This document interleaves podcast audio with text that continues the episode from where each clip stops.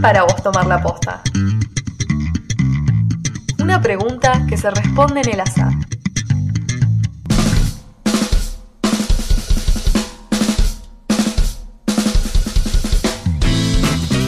Te invitamos a acompañarnos en estos minutos de aire y que vos también formes parte.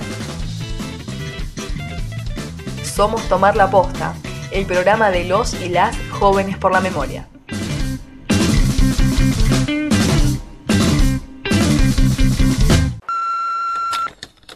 ¿Dónde carajo está Tehuel? Salió el 11 de marzo a buscar Se laburo. llama Tehuel de la Torre. Nunca volvió. No lo vieron Todavía no fue a su casa. Pasaron dos ¿Dónde días. está Te Tehuel? buscamos. Otro pibe trans desaparece. Se Tan llama asco los medios Tehuel y su transfobia. ¿Y dónde está Tehuel? Se llama Tehuel de la Torre. Pedimos aparición con vida ya. Nos desaparece. Pasaron 20 días. Nunca volvió. Desaparece. ¿Dónde está? ¿Dónde está Tehuel? 25 días. ¿Dónde carajo está Tehuel? Un mes y no aparece. Buenas, bienvenidos y bienvenidas a un nuevo programa de Tomar la Posta y como comenzamos en cada uno de nuestros programas hasta que no aparezca Tehuel vamos a seguir preguntándonos dónde está y vamos a, seguir reclamando por que aparezca, por saber qué le pasó, por saber a dónde se lo llevaron y por saber de nuevo dónde está Tehuel. Y de esta manera empezamos un programa de Tomar la Posta, otro programa que últimamente tenemos programas que están siendo bastante interesantes por, por las nuevas secciones, por la cantidad de efemérides que están, estamos teniendo. Así que es un gran programa, pero antes de continuar voy a hacer dos cosas. Primero, los invito a compartir un, un matecito conmigo y con toda la gente de Tomar la Posta. Y a ustedes también les pido que en su casa, si quieren, mientras nos escuchan, se tomen un mate. Y después voy a presentar a mi compañera, mi única compañera del programa del día de hoy, la señorita Alba Fernández. Hola Trapo, hola la audiencia, ¿cómo andan? Está muy bien, hoy un programa intimista, digamos. Estamos nosotros, nosotros dos soles eh, acá en, en, la radio. Bueno, a saludar a todas y todos y todos por allá, seguirnos preguntando dónde está Tehuel. Vamos a, a contar un poquito nuestros temas de para hoy. Tenemos nuestra sección de noticias, como siempre, una columna muy interesante sobre las esterilizaciones forzadas en Perú. También tenemos una sección de efemérides con muchas efemérides. Julio es un mes, fines de julio son días con muchos, con muchas efemérides. Y hoy no tenemos eh, el raconto de los juicios porque seguimos en feria judicial. Así que, que esperamos que ya la semana que viene podamos tener noticias. De eso va a ir un poco el programa de hoy. ¿Vos querés contarnos dónde nos pueden escuchar, Trapo? Como siempre saben, tenemos muchos lugares donde nos pueden escuchar, sobre todo los vamos a invitar, y siempre me gusta empezar por lo más importante, por la casita Radio Comunidad de Enrique Angelelli, ahí nos pueden escuchar, los compañeros eh, Pedro, Magín y Gloria. Siguen ahí dando pelea y estando presentes para, para hacer comunicación popular, pero también hay otras radios eh, populares que nos retransmiten como FM La Riera en Chomalal, la FM Che y la FM Bocagullo en Junín y San Martín de los Andes. También eh, aquí en Neuquén nos pueden escuchar en las radios online como es Radio El Navegante, Radio Las Casandras y Radio Fan Online. Y finalmente, en la costa atlántica, en la ciudad de Viedma, nos pueden escuchar en Radio Encuentro. Todos estos compañeros nos acompañan en este, este camino de la comunicación popular. Pero además, si no nos podés escuchar en las radios, no te gusta la radio, te te- se te complica sintonizar en los horarios que nos retransmiten nuestros compañeros, nos puedes escuchar tanto en Google Podcast como en Anchor como en Spotify. Nos buscas como Tomar la Posta y ahí nos podés encontrar. Dicho todo esto, también lo- les voy a decir que pueden eh, buscarnos en las redes sociales como eh, Jóvenes por la Memoria, tanto en Facebook como en Instagram, y nos pueden buscar como Tomar la Posta, tanto en YouTube, o nos pueden mandar un mail a tomarlaposta.gmail.com que ahí pueden escuchar, pueden escribirnos gacetillas de prensa, nos pueden mandar información, nos pueden mandar cuentos. Bueno, es lo que siempre digo, es nuestro medio por ahí más formal de comunicación, el, correo electrónico, así que ahí los esperamos que nos manden eh, nada, que nos cuenten qué les parece el programa también. A través de las redes sociales también pueden hacerlo, obvio, pero bueno. Una vez dicho todo eso, me quedé sin aire, te dejo Alba que, que comentes y que cuentes y que agradezcas a los cumpas que siempre nos acompañan. Cómo no, cómo no. Bueno, un abrazo a todos los cumpas que hacen Jóvenes por la Memoria, especialmente a Male, Dani y Nico, que hoy no están con su voz presentes, pero sí hay mucho laburo por fuera de esto y están siempre atentos y atentas. Y también a los otros cumpas, a, a Malén, a Santi, a Lauta, a Sol, a María y creo que a nadie más. Si me olvidé de alguien, sepan disculpar. Y como ya que vamos a hablar de Perú, eh, elegimos una cantante peruana, Eva Ilión, que va a ser un tema que seguramente lo habrán escuchado en otra en su versión original y fue así trending topic hace un par de años. Y nos gustó nos gustó esa versión que hace así que Eva y León con su tema Despacito. Sabes que llevo un rato mirándote tengo que bailar contigo hoy vi que tu mirada ya estaba llamándome muéstrame el camino que yo voy. Sí, señor. Tú, tú eres el imán y yo soy el metal. Me voy acercando y voy armando el plan. Solo con pensarlo se acelera el pulso.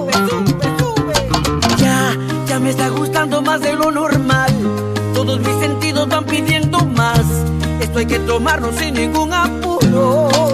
Despacito, quiero respirar tu cuello despacito Deja que te diga cosas al oído para que te acuerdes si no estás conmigo.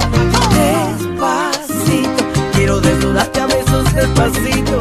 Firmo en las paredes de tu laberinto y hacerte tu cuerpo todo un manuscrito.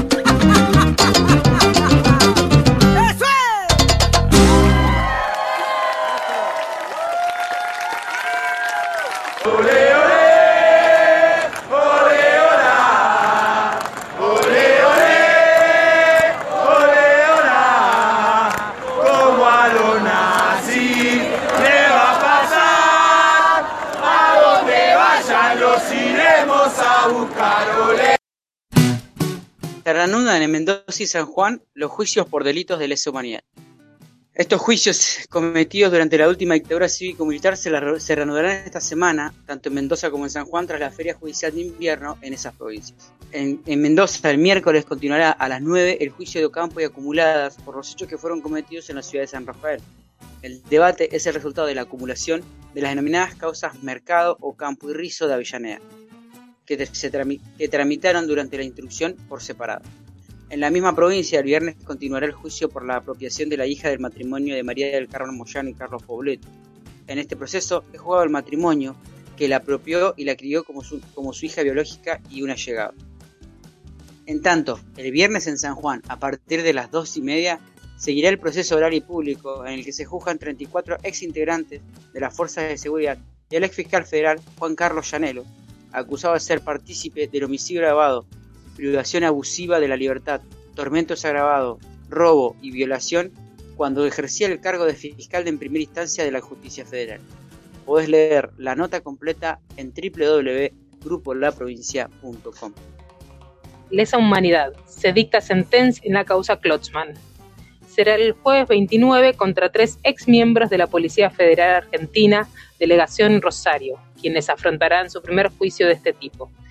Ellos son Federico Almeder, René Juan Langlois y Enrique Andrés López. Y Jorge Alberto Fariña, un ex integrante del Servicio de Inteligencia del Ejército. La causa investiga delitos de lesa humanidad cometidos contra 29 personas en la quinta de Fisherton, entre agosto y octubre de 1976. Así llega a su fin el juicio iniciado en septiembre de 2020.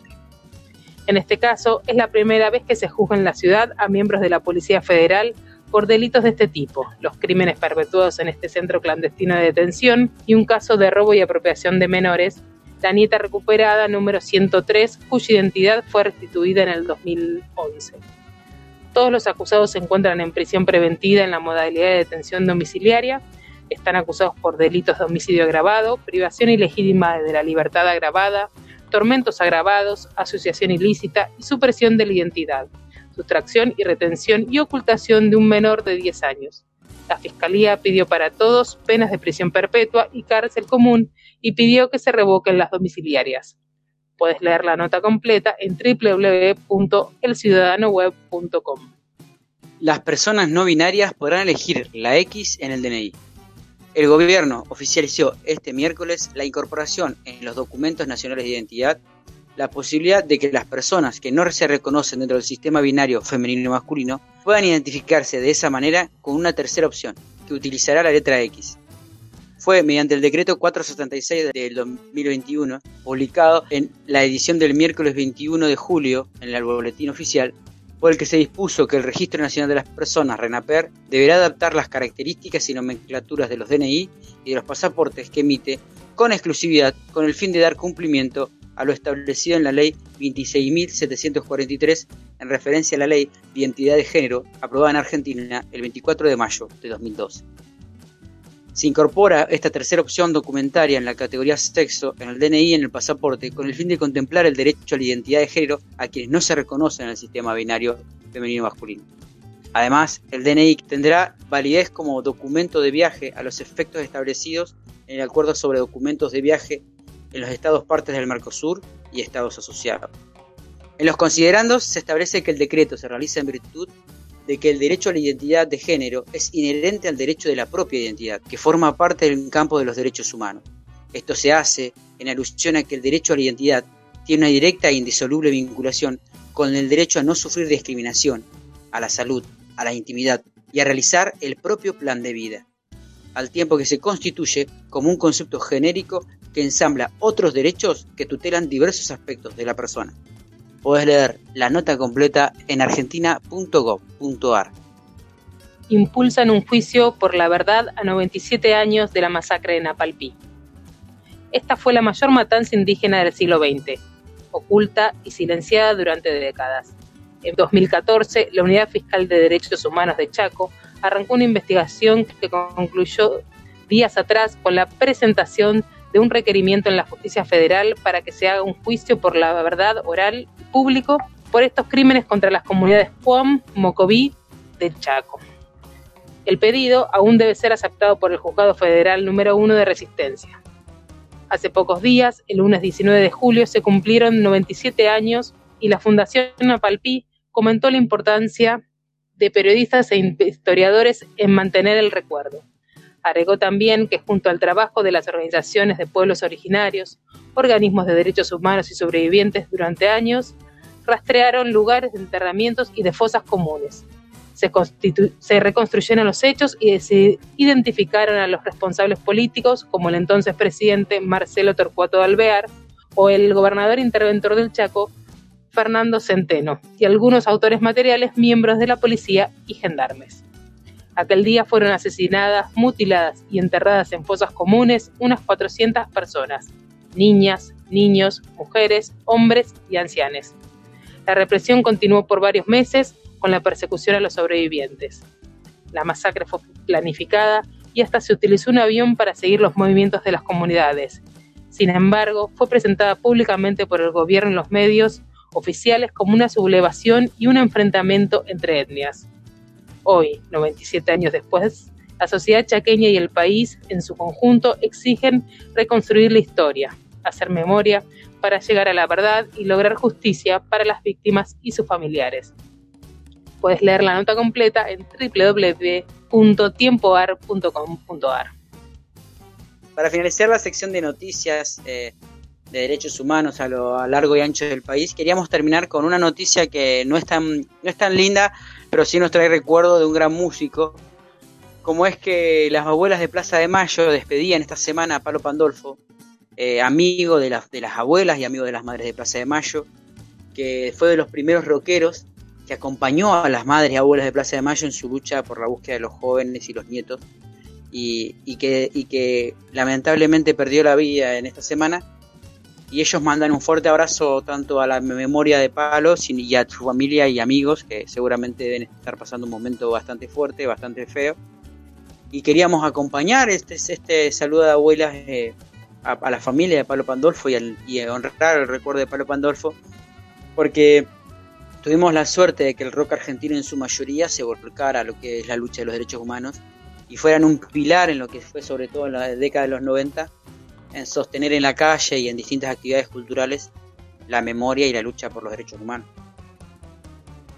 Sí, para eso les justo, bueno, elegimos un tema musical, eh, uno en que canta Palo Pandolfo y que en el piano está Ignacio Montoya Carlotto tocando el piano y nos parecía eh, lindo terminar este homenaje con este tema, Los dinosaurios.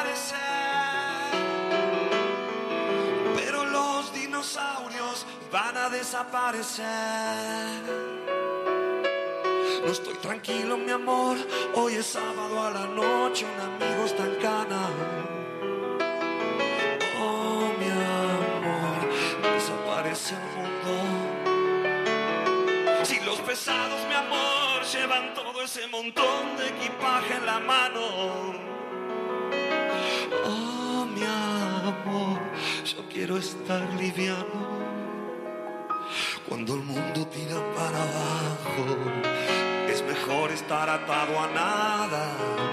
Imaginen a los dinosaurios en la cama. Cuando el mundo tira para abajo, es mejor estar atado a nada. Imaginen a los dinosaurios en la cama.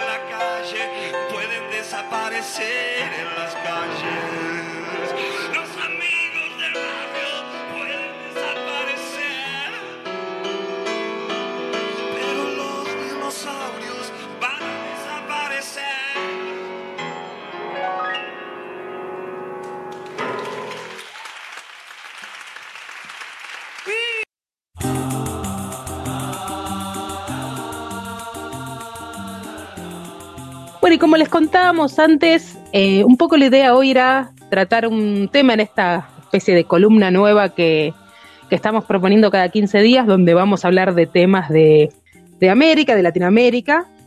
Si alguna vez nos da el cuero de algo un poquito más lejos, hace 15 días, en la columna pasada, charlamos un poquito de lo que había sucedido en, en Canadá con los pueblos originarios, este encuentro de estos enterramientos clandestinos que están sacudiendo a Canadá, y tiramos un dato que parte de esta política de asimilación de los pueblos originarios tenía que ver con que las eh, esterilizaciones forzadas en Canadá habían sido legales hasta 1970.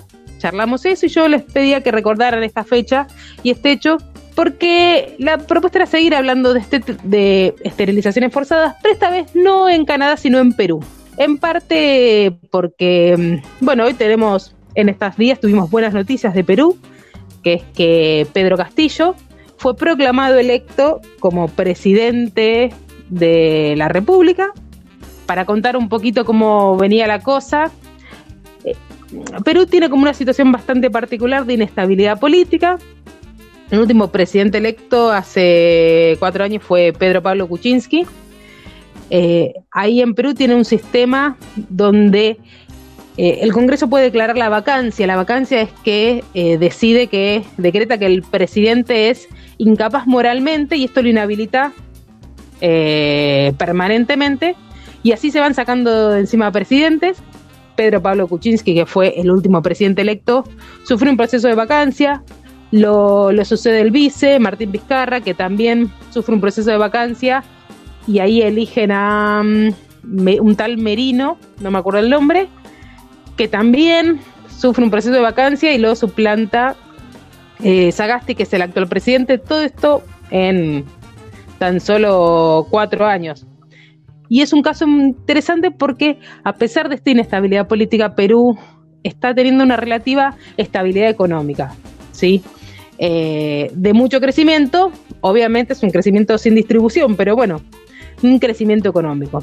Y en este contexto se realizan las elecciones, eh, una elección eh, muy dispersa, con muchos candidatos, y lo que sucedió es que quien gana en la primera vuelta de las elecciones, quien obtiene mayoría de votos, es un tal Pedro Castillo, desconocido hasta ese momento, incluso yo que estuve viendo algunos, eh, algunas entrevistas para un poco para armar la, la, columna, nadie lo ponía dentro del panorama de, de posibles ganadores.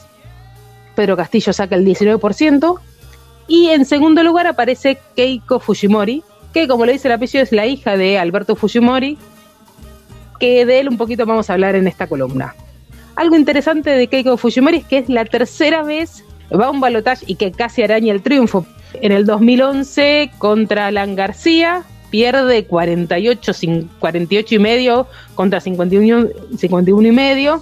2016 contra Pedro Pablo Kuczynski, que también la diferencia ahí es de solamente 34 mil votos y esta vez que la diferencia era solamente 44 mil. Y algo interesante es que batalla anterior, que pierde por 34 mil votos, que es una diferencia menor a la que pierde ahora, ella enseguida dijo, bueno, está bien, aceptó la derrota sin mayores problemas, tal vez porque PPK, Pedro Pablo Kuczynski, era un candidato de derecha.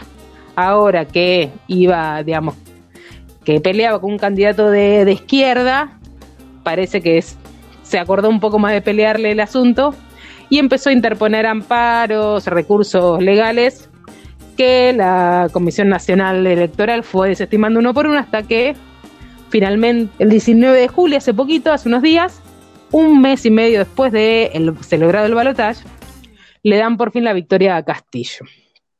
Keiko Fujimori es la hija de Fujimori y representa lo que llamamos el Fujimorismo. Y acá que me quería meter, porque durante el Fujimorismo se dio una situación de eh, una política de esterilizaciones forzadas y ahí vamos a meternos en qué fue esto. Fujimori, a pesar del nombre eh, o del apellido, es eh, peruano, de nacionalidad japonesa, a fines del siglo XIX hay una fuerte oleada migratoria de japoneses hacia Perú. Eh, él estudia, es ingeniero agrónomo, después se va a estudiar física y matemática. Es del 38, así que ahora tiene unos 83 años más o menos. Y a los 50 años, ah, bueno, es profesor, es rector, es decano y llega a ser rector de la universidad. Y a sus 50 años empieza a participar de un programa político así en televisión, y ahí eh, empieza su acercamiento a la política. Esto es en el 87 y en el 90 se presenta como candidato a presidente por una agrupación que era Cambio 90, donde sale vencedor, le vence en el balotaje a nada más y nada menos que Mario Vargas Llosa, que durante el fujimorismo va a ser su archienemigo. Y algo que me parecía muy interesante porque tiene muchas similitudes con nuestro presidente acá en la Argentina, que tuvimos en la década de los 90, porque si bien el, candidato que iba con el programa neoliberal en los 90 era Mario Vargas Llosa, eh, Fujimori en realidad va con un más confuso su programa económico, pero ni bien asume a los nueve días, Perú estaba sufriendo una situación de hiperinflación, un poco como la, la de Argentina en el 89, a los nueve días va a instalar un programa que se llamó el Fujishock. Ya creo que eso más o menos nos da un poco el tono de las medidas económicas, de un duro ajuste fiscal y un programa netamente neoliberal, netamente. Otra de las características, bueno, y a mí eso me hace acordar mucho a, a Menem, que en algún momento había dicho, si hubiera dicho lo que iba a hacer no me votaban o algo así. Bueno, algo similar sucede con Fujimori, otra de las características de su mandato tiene que ver con eh, una fuerte política de lucha contra Sendero Luminoso. Y en esa lucha contra Sendero Luminoso eh, va a morir mucha gente que no era de Sendero Luminoso. Va a estar imputado por algunas matanzas de Barrios Altos y La Cantuta, donde cuando él se tenga que defender va a decir, y bueno, los militares actuaron por su cuenta. Si, si de 10 personas eh, que morían, dos eran guerrilleros, los militares se daban por satisfechos. Ese fue el tono de la lucha contra, contra Sendero Luminoso y ahí se empieza a armar toda una narrativa de Fujimori como el salvador de Perú y el que destruyó la guerrilla, pero siempre a costa de, de muchos muertos y mucha gente indígena y especialmente de las comunidades rurales.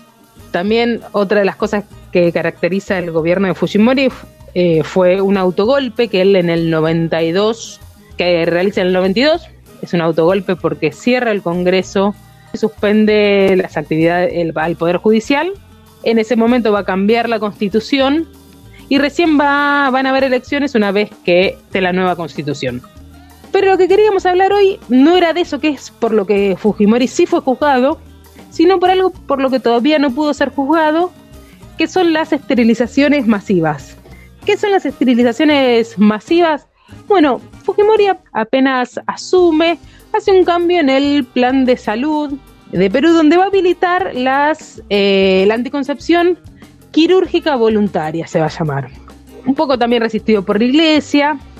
Al poco tiempo pues, se va a empezar a, a, ver que no es tan voluntaria, porque empiezan a ser esterilizadas y esterilizados básicamente personas pobres, muchos de ellos indígenas, y se calcula que en ese periodo, de que va desde los 90 al 2000, una de las investigaciones del Congreso va a decir que hay alrededor de 334 mil mujeres esterilizadas y unos 24 mil varones.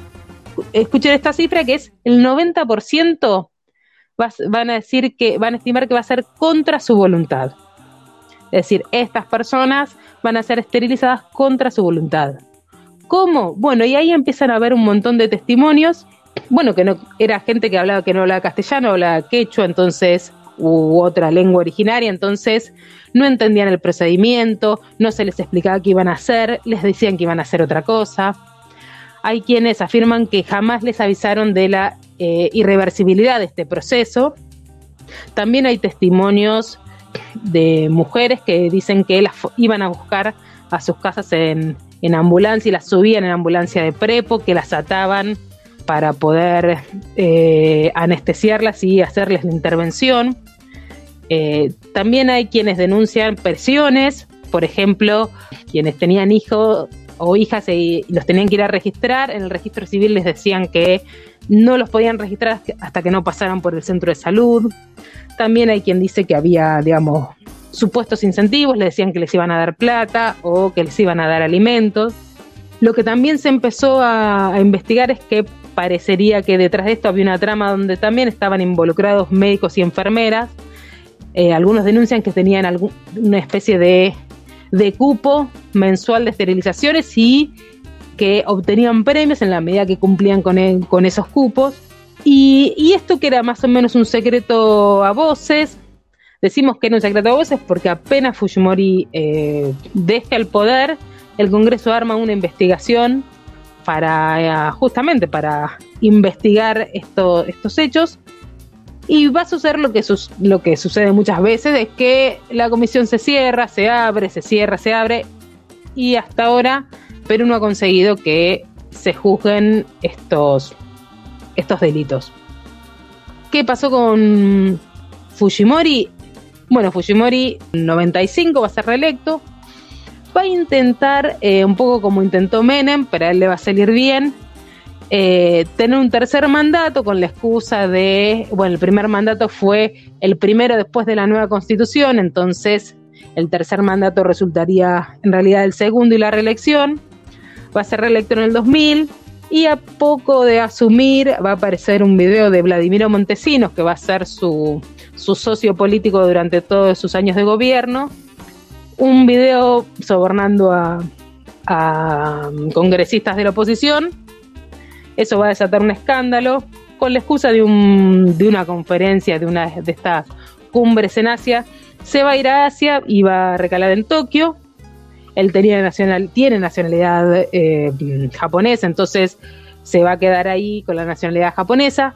Va a intentar eh, renunciar mediante fax en esa época en el 2000 al cargo de la presidencia, el Congreso no, no va a quedar, no le va a aceptar la renuncia y le va a hacer el proceso de vacancia para inhabilitarlo en forma permanente. Y él va a quedar en, en, Japón hasta que en el 2007 más o menos, eh, con un viaje que él hace a Chile, con el que entra con el pasaporte peruano, ahí sí Perú va a pedirle extradición y ahí lo van a acusar por un tiene un montón de cargos, unas cuatro o cinco causas por asociación ilícita, corrupción, tráfico de influencias, que con la que va a tener penas de 5, 6, 7 años de prisión y una grande que es de delitos de lesa humanidad por las matanzas de Barrios Altos y, la cantuta, y las Cantutas, donde ahí sí va a tener 25 años de prisión y por ahora sigue en prisión.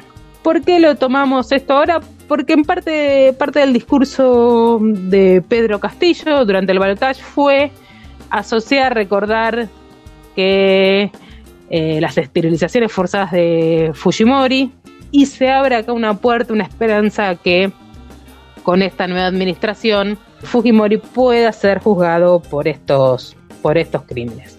No quería interrumpirte porque está, está muy, muy claro como lo venías contando, pero recordar ¿no? que quienes fue que Fujimori no solamente representó esto, sino que representaron lo peor y lo más rancio de lo que fue la política neoliberal de los 90, porque estamos hablando de matanzas, estamos hablando de asesinatos desmedidos, en, estamos hablando de esterilizaciones forzadas que algunas, algunas de los relatos son realmente truculentos. O sea, hay que tener en cuenta de que muchas de estas mujeres eh, aún sufren de, distintos problemas médicos debido a las operaciones que se realizaron. Eh, muchas murieron en medio de estas operaciones que se, que se realizaron, estas eh, esterilizaciones forzadas. Y entonces fue parte de un proceso literalmente de asesinato al pueblo indígena peruano, en este caso al, al sector quechua, y que estaba ocultado detrás de un plan de gobierno que supuestamente buscaba reducir la tasa de natalidad que me hace pensar, digo, a los más retrógrados pensadores de los años, de los primeros años del capitalismo, digo, del siglo, XVII, siglo XVIII, que hablaban esto como Malthus, ¿no? De la reducción de población para evitar las crisis económicas, digo, me parece eh, totalmente, o sea, ni siquiera voy a decir que me parece criticable, deleznable, repudiable, sino digo, literalmente gente que no sé qué, qué tienen en la cabeza. No, no, no, no, encuentro, no encuentro la palabra para describirlo dejar claro quiénes, qué representaron. Digo, Vargallosa en este caso era la opción buena.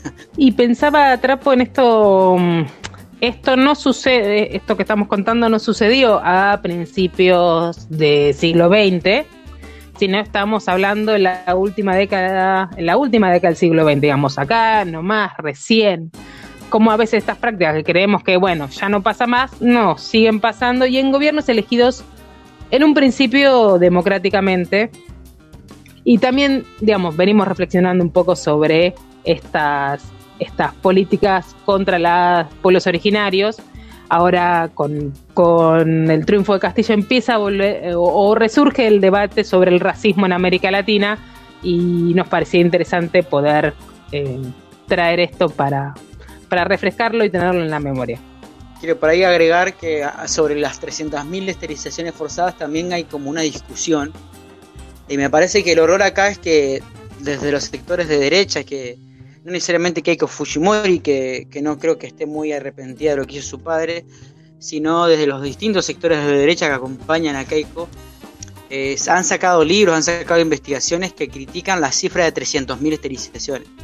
Yo creo que en este caso representa también un poco como cuando hablamos de los 30.000 acá. El problema no es el número, el problema es el horror que representa el número. O sea, mm. se, te discuten el número porque evidentemente no pueden negar que realmente lo hicieron, digo, que, realizaron esterilizaciones forzadas que no son las, las 30.000 que en un momento reconoció el mismo Estado, del mismo Estado fujimorista, sino que son muchísimas más y que las denuncias se van apilando y se van sumando a partir de las primeras denuncias que, que empezaban a surgir en la lucha del, del, pueblo, del pueblo peruano para dar a conocer este hecho, ¿no?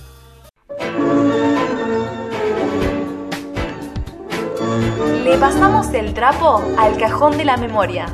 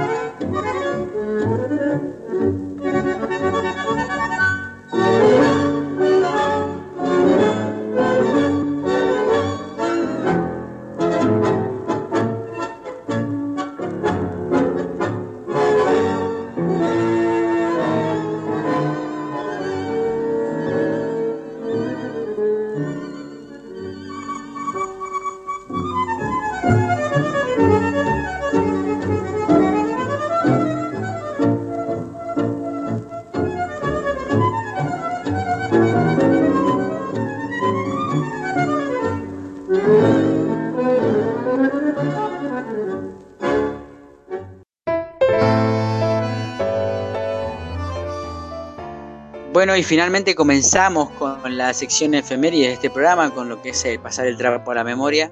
Y de fondo pueden escuchar eh, un tango, el este tango que estamos escuchando se llama Recuerdo, de Ovaldo Pugliese, y básicamente tiene una doble acepción. Primero el recuerdo porque estamos en la sección que nos invita a hacer memoria y a recordar, y después porque un 25 de julio de 1995 fallecía director eh, de orquesta, pianista y compositor Osvaldo Pugliese, este genial y, gigante compositor de tangos, que va a crear temas increíbles y que por ahí los más recordados son este que estamos escuchando, el recuerdo y la Yumba, por ejemplo, que había nacido en Buenos Aires en 1905 y la Yumba, por ejemplo, va a ser uno de sus temas más reconocidos tanto a nivel local como a nivel mundial.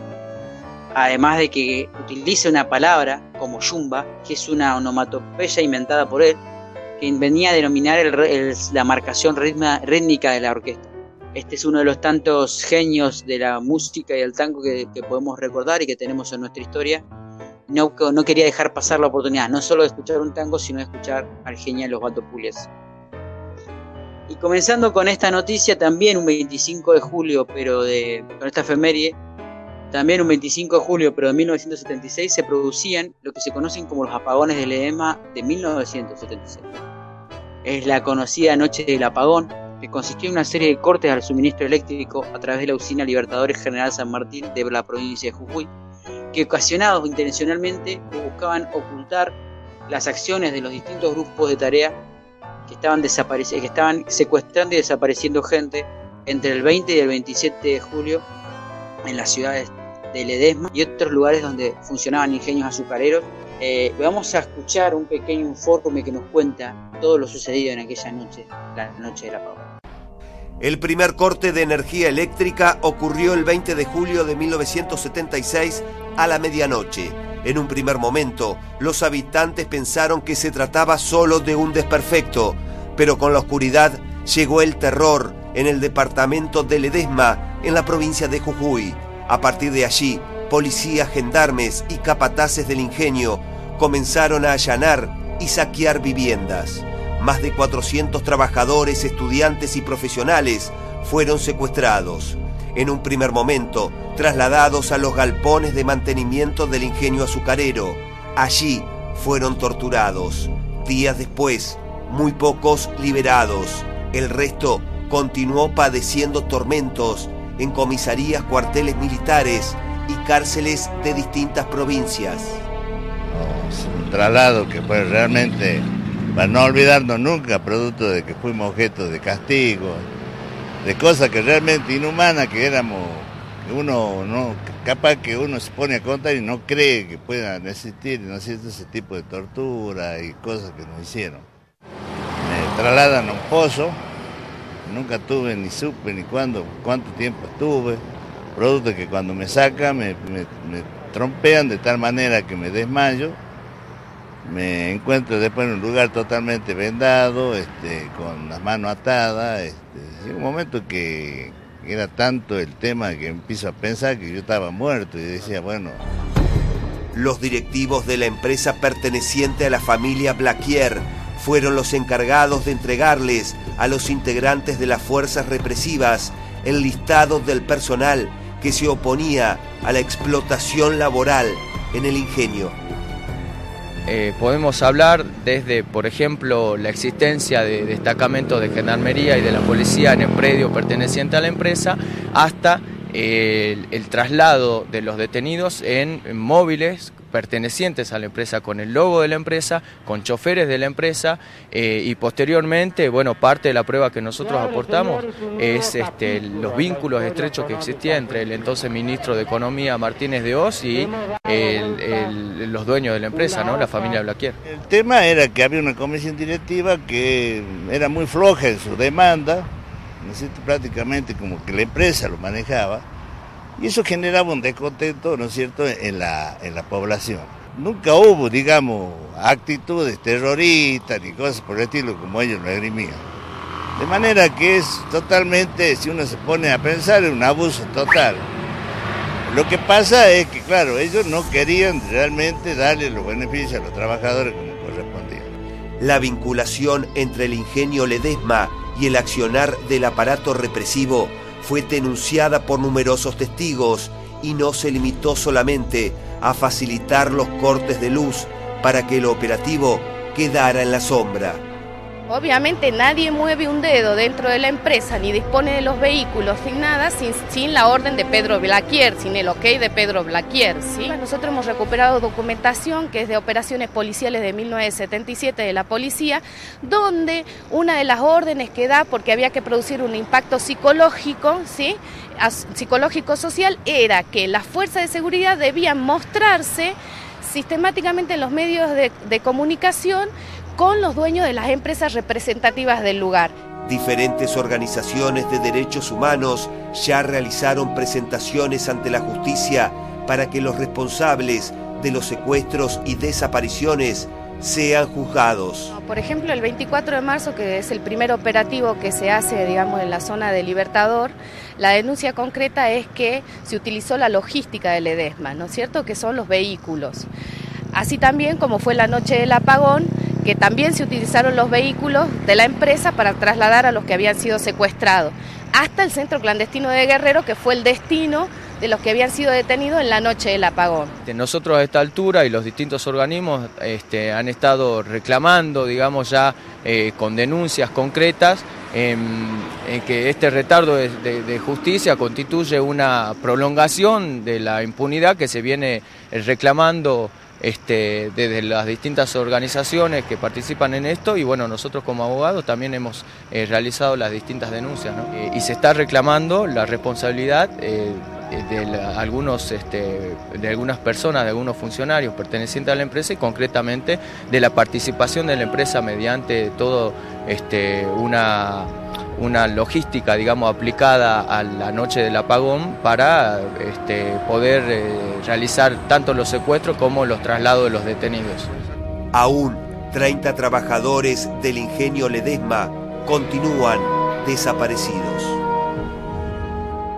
Ahí escuchábamos entonces cómo nos, cómo, nos comentaban lo que sucede esa noche, esas noches de, los apagones en, en Jujuy y nada, agregar solamente que hay una investigación y declaraciones, tanto judiciales como en documentales.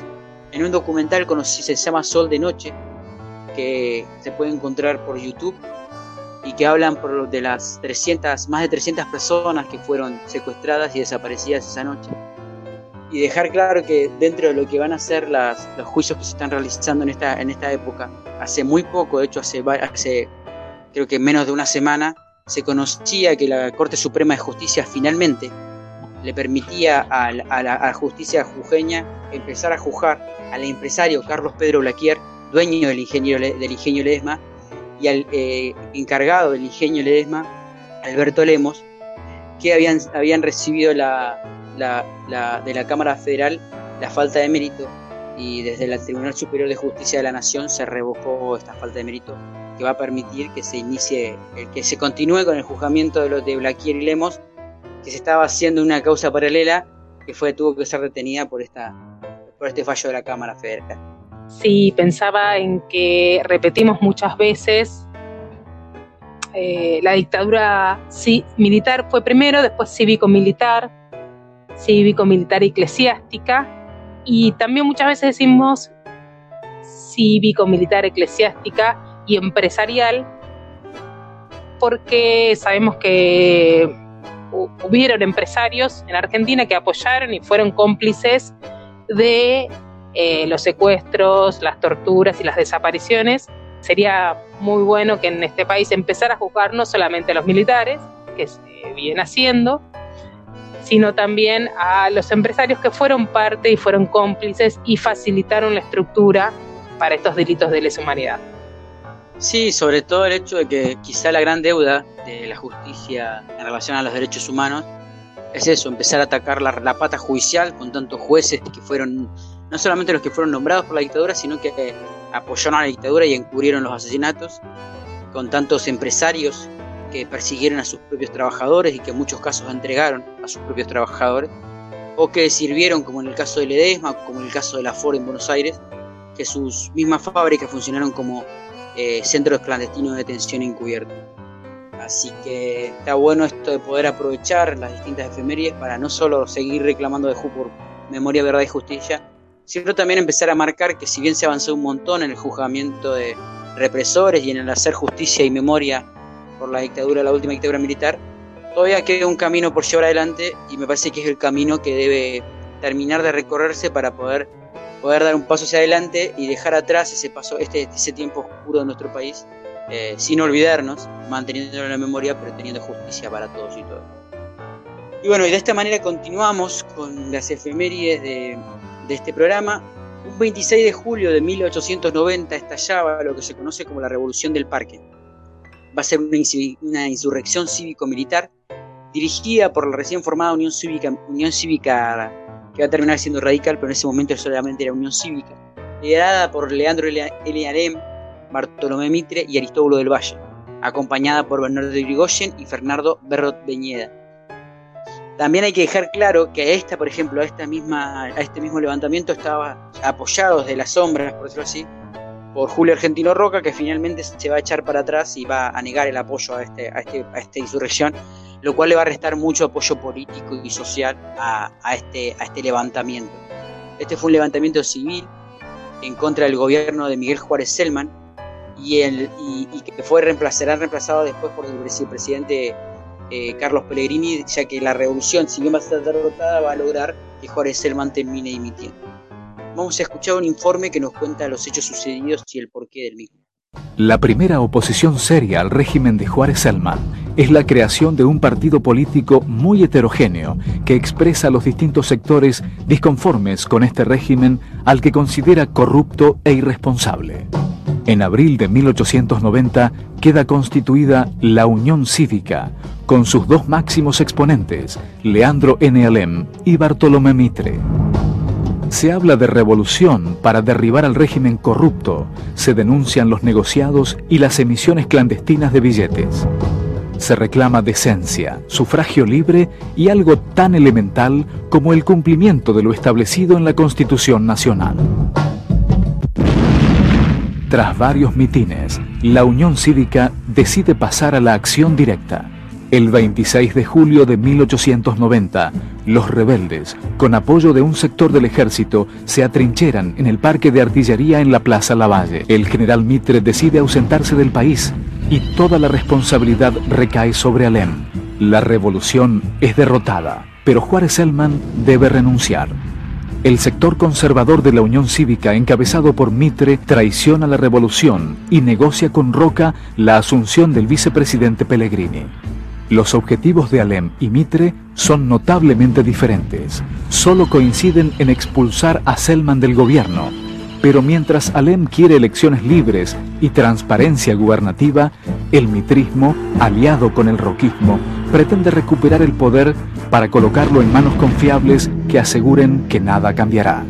Bueno, como escuchábamos por ahí, el, uno de los principales objetivos de este proceso insurreccional, por eso así, este, este, este, estos sectores cívicos que apoyados por algún sector del ejército intentaron levantarse contra el gobierno de Juárez Selman, está fundado en la, en la falta de transparencia ¿no? de los gobiernos de corte conservador que tuvimos en esos años en Argentina, que la mayoría de sus elecciones las estaban ganando con fraude. ¿no? Y fue, bueno, fueron los mismos sectores, ¿no? los Roca, los Pellegrini, los Juárez Selman, los Mitre, que en este caso, por diferencias internas, terminaron llevando al levantamiento, ¿no? al levantamiento que se llevó adelante en Plaza Lavalle y que fue acompañado por un fuerte sector de la población. Eh, el gobierno finalmente va a lograr controlar la situación y las fuerzas leales, comandadas por el general Lavalle, por Carlos Pellegrini y Roque Sáenz Peña, van a obtener la rendición de los rebeldes. La revolución va a ser derrotada, pero Juárez, Juárez Selman va a tener que renunciar. Y es acá donde, por ejemplo, la figura tanto de Carlos Pellegrini como de Roque Sáenz Peña va a cobrar fuerza. Y finalmente, ahora decirlo, Roque Sáenz Peña va a ser el que va a ser el hueco, por decirlo así, eh, para que personas, por ejemplo, como Hipólito Yrigoyen, en distintos sectores de la, tanto de la UCR como del Partido Socialista en aquellos años, puedan presentar en el Congreso de la Nación proyectos de ley que terminen con la ley de voto universal. Que va a ser universal para los hombres, como ya sabemos, eh, y gracias al movimiento femenino, muchos años después va a lograr que, que también sea, se, se sume el voto femenino como parte del voto universal en las elecciones nacionales y provinciales. También esto va a marcar una división interna dentro de lo que va a ser la Unión Cívica, donde se va a crear la Unión Cívica Nacional y dirigida por Hipólito Yrigoyen y la UCR dirigida por Leandro Elanem. Agregaría tal vez una cosita más que es que, que para algunos historiadores lo consideran esta revolución del parque como eh, la primera gran revuelta de la sociedad civil organizada, digamos. Ah, recordemos que es un momento donde se van a estar conformando sindicatos, eh, cooperativas, hay mucha, mucha afluencia de inmigrantes y eh, va creciendo acá en Argentina el movimiento anarquista, el movimiento socialista. Entonces, para muchas y muchos historiadores es un momento de quiebre porque el Estado, digamos, liberal hasta ese momento deja de de ser garante por el solo hecho de los acuerdos políticos y empieza a irrumpir un nuevo orden o un nuevo sujeto político que es el pueblo organizado en sus diferentes organizaciones, básicamente. Me encantó ese aporte. También un 26 de julio, y ya que hablamos de pueblo organizado, me encantó porque lo podemos vincular directamente. También un 26 de julio, pero en 1953, se llevaba a cabo el asalto al cuartel Moncada, liderado por Fidel Castro, contra la dictadura de Fulgencio Batista. Este sería una de las acciones armadas realizadas por el movimiento que después va a ser conocido como Movimiento 26 de Julio, pero que era un grupo en ese momento, era un grupo de, hombres y mujeres de la juventud del Partido Ortodoxo, cuyo, a cuyo mando estaba el abogado Fidel Castro, con el fin de derrocar en ese momento al dictador Fulgencio Batista, que estaba sostenido en el poder solamente por el apoyo de los Estados Unidos. Ahí después, después los hechos posteriores y lo que va a ser el ajustamiento de, de los, de los, del movimiento 26 de julio y sobre todo de Fidel Castro, va, a crear y va a generar el famoso alegato que por escrito y que ya se transformó en un documento histórico del país cubano, que conocido como La historia me absolverá, donde eh, Fidel Castro establece el por qué se levantaban las armas contra un gobierno que era ilegítimo y por qué llevan adelante el movimiento me parecía importante traerlo justo en, este, en esta época, ¿no? Que está sucediendo las distintas protestas en Cuba contra lo que es eh, el gobierno, el gobierno cubano, de distintos sectores de la juventud, sobre todo, distintos sectores que reclaman por ahí por una mayor apertura, una mayor libertad o un proceso democrático un poco más eh, occidental, si se quiere, un poco más parecido a los regímenes democráticos de los distintos países latinoamericanos. ¿Por qué me parece importante? Porque también hay, que recordar que aquellos que hablan de dictadura, en el caso cubano, no tienen que olvidarse que en, este, estas situaciones eh, había gente que moría y había gente que desaparecía y que jamás se sabía de ello. De los 172 personas que no se sabía su paradero, que habían participado en las protestas contra el gobierno cubano eh, en este último tiempo, en su gran mayoría ya fueron encontrados, muchos de ellos estaban en distintos destacamentos policiales y otros habían sido soltados, habían sido liberados y, no, habían, eh, no se había conocido su paradero por, distintos motivos. También esto, recordar que, que, la dictadura de Batista era una dictadura asesina, una dictadura que había transformado a Cuba en un prostíbulo y que ni, ni, la, ni la revolución justifica los errores que haya cometido el proceso revolucionario y los, los distintos gobiernos cubanos a lo largo de estos, estos años de revolución pero al mismo tiempo también ser un poco más prudente a la hora de establecer juicios de valor sobre, no solamente sobre los que protestan, sino también sobre el por qué se protesta y sobre los gobiernos que, ejercen en cada uno de nuestros países, pero en este caso, como estamos hablando de Cuba, me parecía importante establecer por ahí eh, una especie de, de visión más panorámica y más general sobre el hecho. Sí, un poco Trapo pensaba en la entrevista que tuvimos la semana pasada y qué difícil que es pensar Cuba y cómo nos suman eso, escuchar distintas miradas, distintas voces, porque evidentemente eh, Cuba es un fenómeno complejo y como un poco decíamos la semana pasada, todo lo que nos ayude a complejizar el pensamiento y no a simplificarlo, bienvenido sea. Eh, tal cual. Eh, y también un 26, de, un 26 de julio, pero de 1952, fallecía María Eva Duarte de Perón, Evita, quien se casara con el general Juan Domingo Perón quien la acompañara durante su gobierno y llevara adelante un trabajo social eh, increíble para la época, incomparable con el resto de nuestros años de historia. Va, va a perder la vida, bueno, por culpa del cáncer que lleva en su cuerpo y le va a terminar arrebatando la vida aquel, aquel 26 de julio del 52. Me gustaría escuchar que no es un pequeño informe, sino que es un, eh, por ahí un, poco de un relato sobre la vida de Eva. Finalmente vamos a escucharla a ella en su última intervención radial, desde su cama, en, lo que era Olivos, eh, dirigiéndose al pueblo argentino. Abatida por la enfermedad, muere a los 33 años Eva Perón, arquetipo de la mística militante del peronismo. Activa impulsora y celosa guardiana de la revolución justicialista. Esposa, amiga y compañera de Juan Domingo Perón, fundadora del movimiento peronista femenino, activa impulsora del voto de la mujer y la igualdad femenina, creó la Fundación Eva Perón, al frente de la cual llevó a cabo una trascendental e inusitada obra de reparación social y al servicio de la cual agotó hasta sus últimas energías.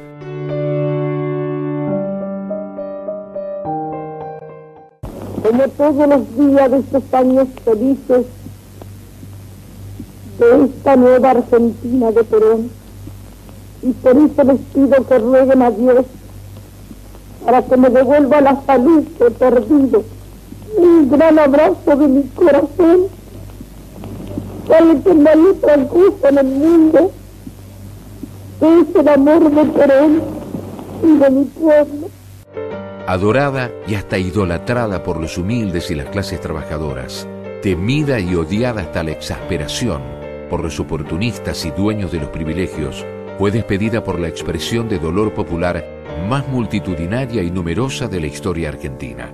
Personalidad de relieve mundial y de permanente actualidad, fue autora de La razón de mi vida, Historia del peronismo y diversos artículos periodísticos en los que reflejó su intenso compromiso en la lucha por la justicia social. En su lecho de muerte, alcanzó a dictar una suerte de testamento político que, publicado muy posteriormente gracias al historiador Fermín Chávez y luego por el editor y militante peronista Alberto Sprecher, con el título de Mi mensaje, fue sistemáticamente ignorado y silenciado debido a su manifiesto antagonismo con los poderes establecidos. Yo, bueno, de esta manera empezamos a despedirnos, ahorita ya terminando el programa. Un programa que me gustó, que tuvo de todo, que tuvo muchas efemérides eh, y que me quedaron, de hecho, un par para el próximo programa, así que bastante cargado también va a estar el próximo programa de efemérides. Bueno, me, me alegro y gracias a Trapo por traernos estas efemérides. Y sí, me parece que ya es un buen momento para irnos despidiendo. Yo aprovecho para saludar a todas y todos eh, y esperamos reencontrarnos la próxima semana. Bueno, yo les digo hasta luego. Les agradezco a todos los compañeros de las distintas radios de, que transmiten nuestro programa, corporizándolos en Magín, en Pedro y en Gloria, los compañeros de Radio Comunidad, agradeciéndose en ellos a todos los que nos ayudan en esta noble tarea de realizar comunicación popular.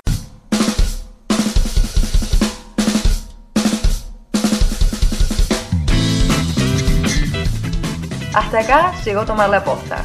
Gracias por acompañarnos.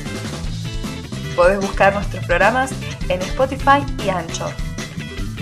Nos escuchamos la próxima.